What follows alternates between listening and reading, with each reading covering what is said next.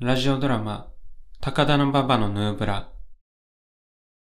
あ、あー、聞こえる朝日。あ、聞こえた。あー、よかった。久しぶり。久しぶり。髪伸びたね。この際伸ばしてんだよね。いい感じ。え、ってか、みおちゃん見たあ、メールでしょ大学からの。そう。夏明けもオンライン授業ってマジで鬱なるよ。今年一回もキャンパス行けてないしね。え、うちら大学生だよね。もはや違う説ある。正直さ、1年の時は語学の授業だるすぎて行きたくない人があったけど今それすら羨ましいもんわかるてか自分の集中力のなさに絶望なんだけど家で授業を受けるって環境がね多分ちょこちょこ危ないのある単位は大丈夫かなマジ絶対オンライン向いてないわ向き不向きあるよねあー下手したら卒業までずっとこれじゃないえうちら1年しかキャンパスライフ送れないの可能性あるでしょ就活の時何話すのサークルも思い出の学生生活もないのにうわそうじゃん就活やばもう考えたくもないわそういや私最近キャンパスの写真検索してんだよねえなんでいやノスタルジーノスタいや早いでしょ早いかな早いってだってノスタルジーは望郷の念っていうかもっと遠くて昔のことでしょだからそんくらい遠くに感じてるのしばらく会ってなかったら友達の顔だって忘れてくでしょまあそれは私の中で1年間通ったキャンパスが薄れてくのがなんか悲しくなっちゃって写真見てどうしてんのえ見てうんうんってうんうんこうだったなってそれだけいやそんな交渉に置かないじゃないし暗記科目の試験勉強みたいなもんだよじゃあつまんないじゃんつまんないけどさそれで言ったら私は馬場の方が思い出せなくなってるかもああ高田の馬場も行ってないいわつも遅刻しそうになって山手から乗り換えで階段駆け下りてたのに仮に工事して漢字変わってても気づかない説あるよね何それめっちゃ悲しくない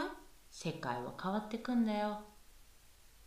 あえ何めっちゃ思い出した何去年の終わりにさ東西線から山手に上がっていく階段の手前で見たのよだから何よヌーブラえヌーブラいや発音じゃなくてえヌーブラ階段の前になんでだからそれを考えようと思ってだってミステリーすぎないなんでそんなことになったのか気になるでしょうえー、ミステリーは東野敬吾に任せてればいいじゃん敬吾にも限界あるじゃんこのヌーブラの謎はうちらで解いてあげようね解くって言ったって分かってるのは夕方過ぎの駅の階段の手前にヌーブラが落ちていたことそしてそれが片方だけだったこと少な推理じゃなくて妄想じゃんまあもう捨てりだからえ妄想ミステリー、モステリー。あんま説明させないでよ。何そのこっちが勘悪いみたいな言い方。うちらはモステリ作家で、ヌーブラの謎が事件。モステリ作家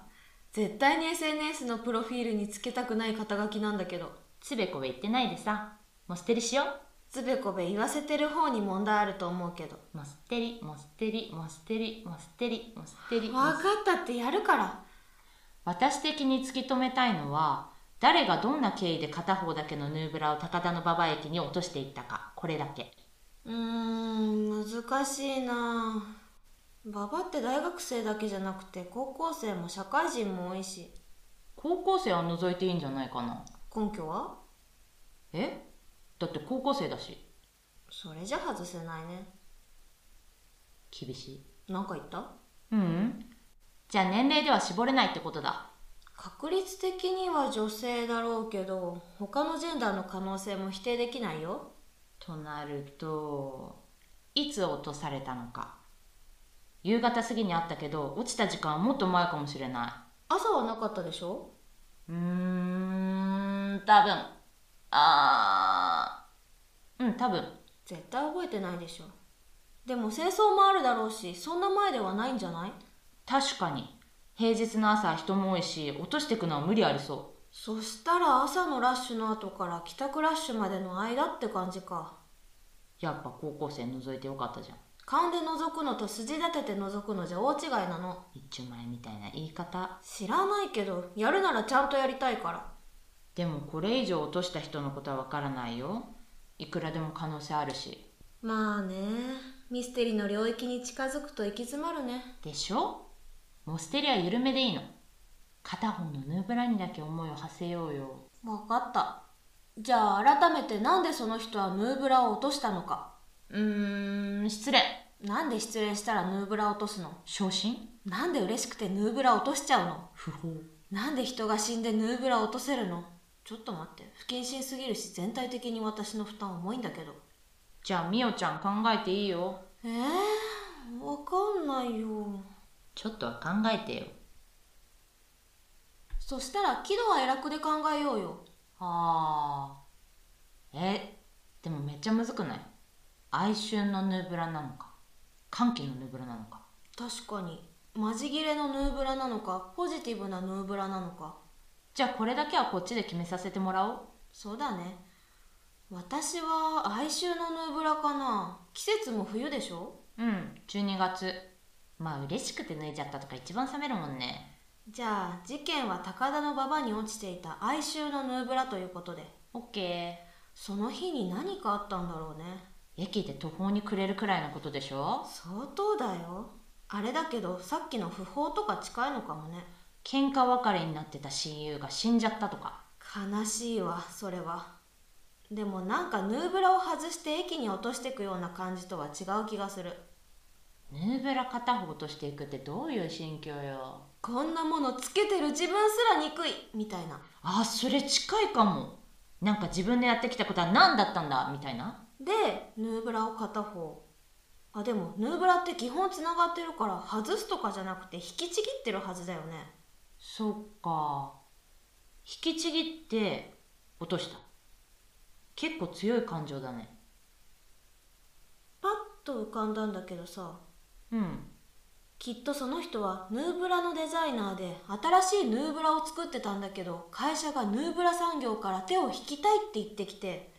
何度も引き下がってヌーブラを作らせてくださいって頭を下げたのに会社はかたくなにデザイナーの意見を無視して普通のブラジャー産業に進出した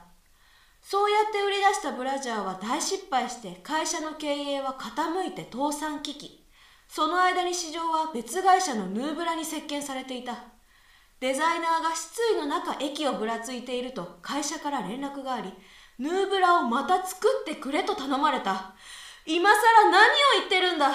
あまりのやるせなさに呆れてついに365日つけ続けたヌーブラを引きちぎって投げ捨ててしまった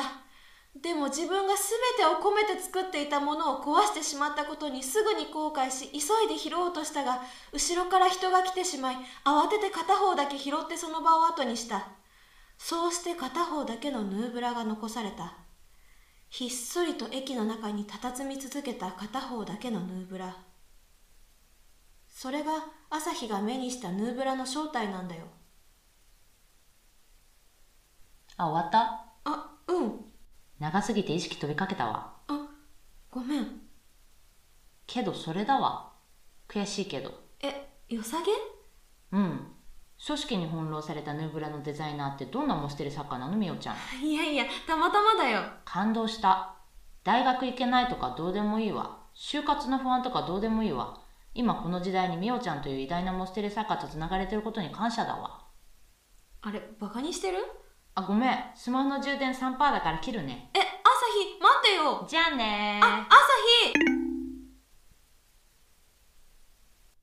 私は偉大なモステリ作家なのかそれともただのバカなのかヌーブラ買ってみよう